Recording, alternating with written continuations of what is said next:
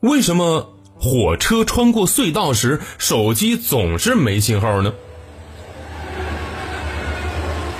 咦，妈妈，怎么突然这么黑呀？因为火车进隧道了，当然会黑了。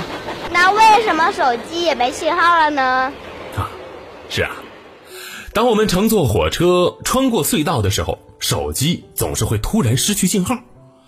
如果恰巧在通话，那么听到的声音也会是断断续续的。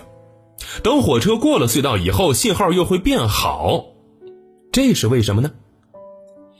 首先啊，我们要知道，手机信号是一种叫做电磁波的形式在空中进行传播的。一般来说，手机通信系统由三大部分组成，就是手机、基站和交换网络。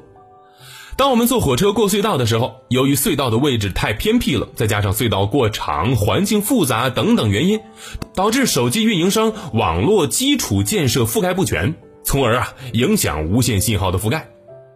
此外，还有一些其他的原因也会导致手机在过隧道的时候丢失信号。比如，电磁波它是以直线传播的，那么遇到障碍物呢，它并不会绕过去。如果说在传播途中遇到了阻碍电磁波传播的障碍，那么信号就会被严重影响。当火车穿过隧道的时候，隧道壁会对电磁波产生比较严重的遮挡，从而影响了信号。其实呢，在生活当中，除了隧道，还有很多的地方也会出现手机没信号的情况，比如。人很多的足球比赛现场，或者是音乐会的现场，这是因为移动通信的带宽的限制。无论是二 G、三 G 还是四 G 通信系统，每个小区在给定频段上都有最大用户的数量限制。一旦超过这个上限容量，就会造成网络拥塞，导致通话无法接入，短信发送延时，或者是无法发出。不过呀。